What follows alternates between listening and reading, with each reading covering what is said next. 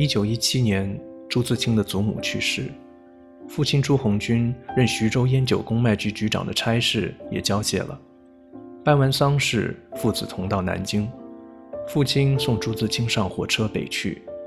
那年朱自清二十岁，父亲的背影让他终生难忘。一九二五年，朱自清有感于世事，便写下了散文《背影》。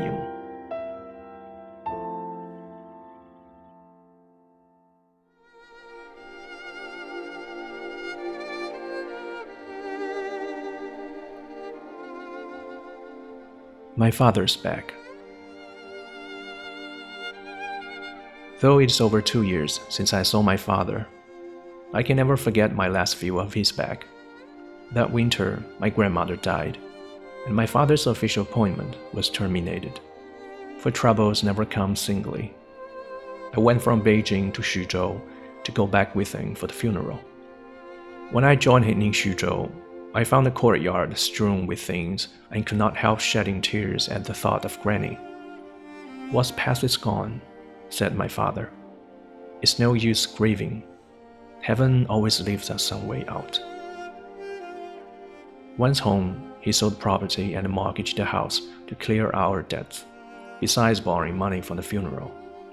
Those were dismal days for our family, thanks to the funeral and father's unemployment. After the burial, he decided to go to Nanjing to look for a position, while I was going back to Beijing to study, so we traveled together.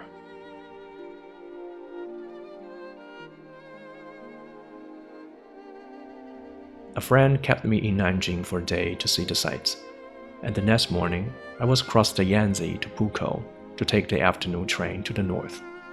As father was busy, he had decided not to see me off and he asked the waiter we knew in our hotel to take me to the station, giving him repeated and most detailed instructions.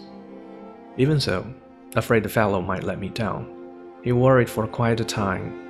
As a matter of fact, I was already 20 and had traveled to and from Beijing on several occasions, so there was no need for all this fuss.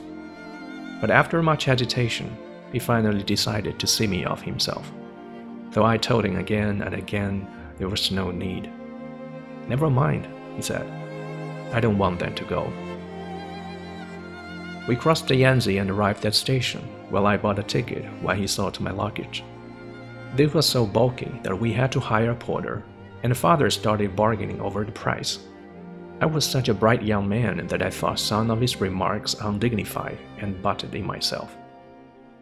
But eventually, he got them to agree to a price and saw me onto the train, choosing me a seat by the door on which I spread the black sheepskin coat he had made for me.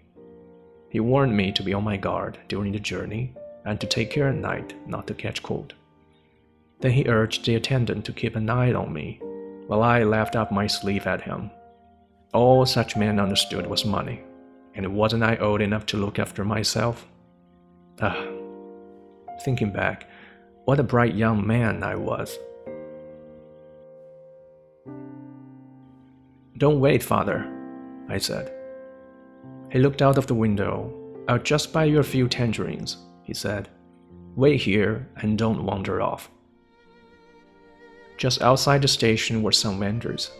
To reach them, he had to cross the lines, which involved jumping down from the platform and clambering up again. As my father is a stout man, this was naturally not easy for him. But when I volunteered to go instead, he would not hear of it. So, I watched him in his black cloth cap and jacket and dark blue cotton padded gown as he waddled to the tracks and climbed slowly down. Not so difficult after all. But when he had crossed the lines, he had trouble clambering up the other side. He clutched the platform with both hands and tried to heave his legs up, straining to the left.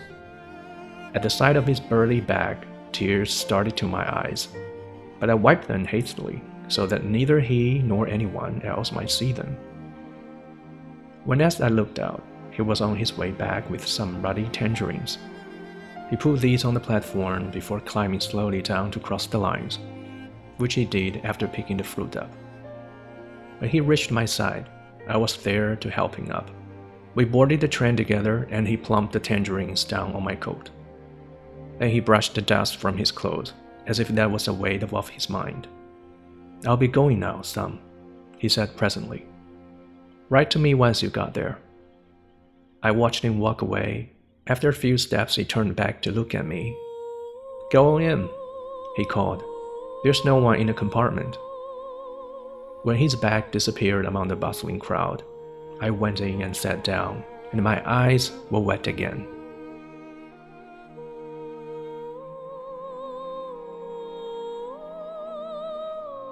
The last few years, father and I have been moving from place to place, while things have been going from bad to worse at home. When he left his family as a young man to look for a living, he succeeded in supporting himself and did extremely well. No one could have foreseen such a come down in his old age.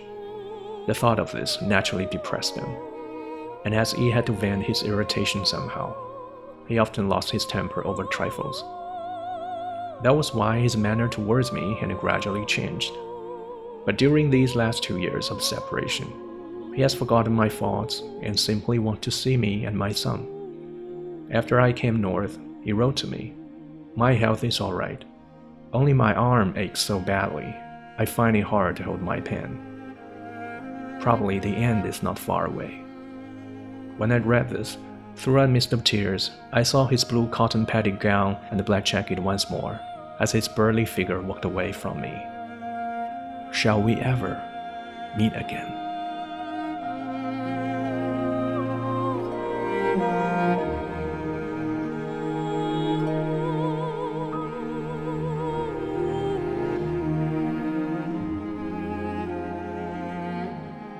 曾经有记者在父亲节走上街头进行随机采访，采访的问题是什么时候开始理解父亲？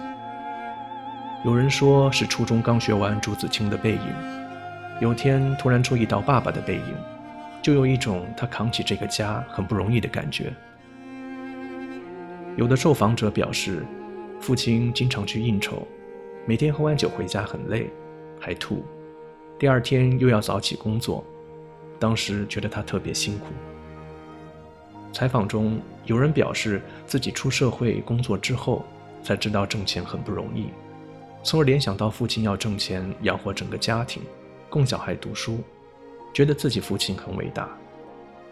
也有人表示，当自己也成为一名父亲的时候，能体会到肩上的重担，才真正理解了自己的父亲。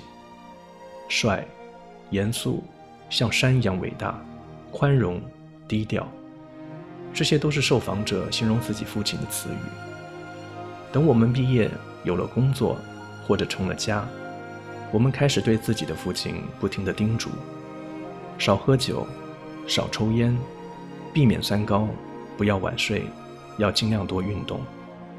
没事多跟妈妈出去走走，旅旅游，多跟你那些老同学、老朋友们聚会。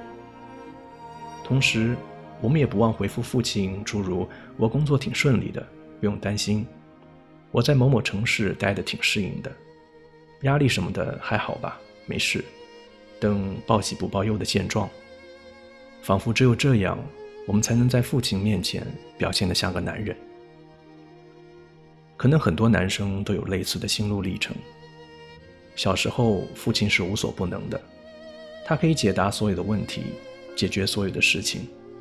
后来，我们开始质疑他做事和生活的方式，开始发现他们并非万能。再后来，自诩为新生代的我们不屑于像他们那样的活着，觉得我们比他们更强大、更灵活、更开放，不愿意按照他们设定的道路前进。也许儿子因为争吵被砸了家门，走到很远的地方去，但总有一天他们会回来。男人之间的战争总会和解。多年以后，我们终于认识到，父亲当时那样固执，只是出于爱你的私心。而且他说的话，如今看来有相当部分被证明是正确的。出门在外的人总是有很多原因顾不上想家，倒是家里的人更牵挂他们。所有的父亲都终将变得很有耐心。也许是因为他们老了，有足够的时间去等待和解。这里是为你读英语美文，感谢您的收听，我是云浩。你召唤我成为儿子，我追随你成为父亲。我爱你，爸爸。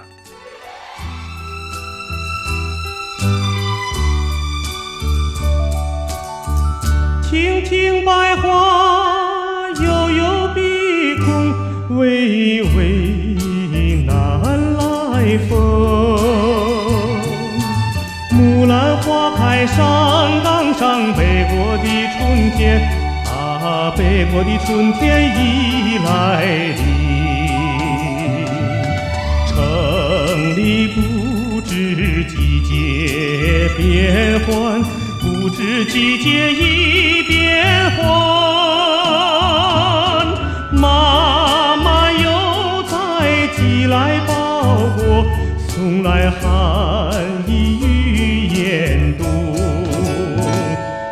乡啊，故乡，我的故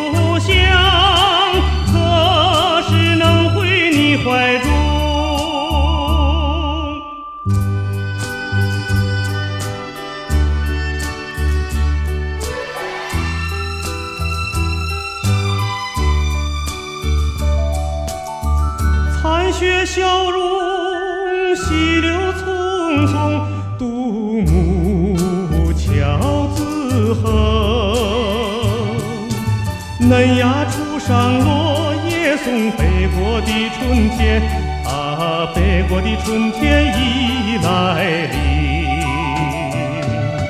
虽然我们已内心相爱，至今尚未吐真情。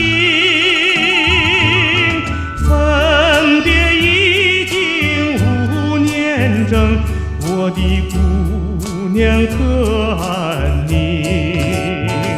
故乡啊，故乡，我的故乡，何时能回你怀中？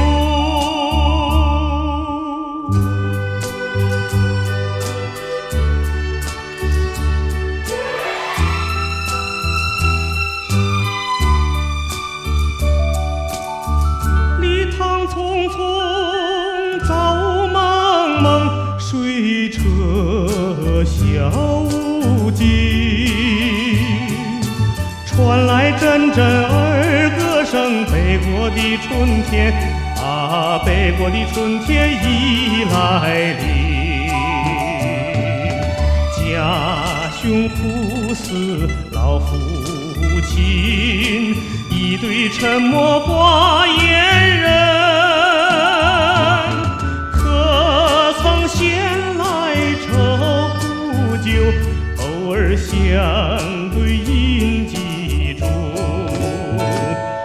乡啊，故乡，我的故乡，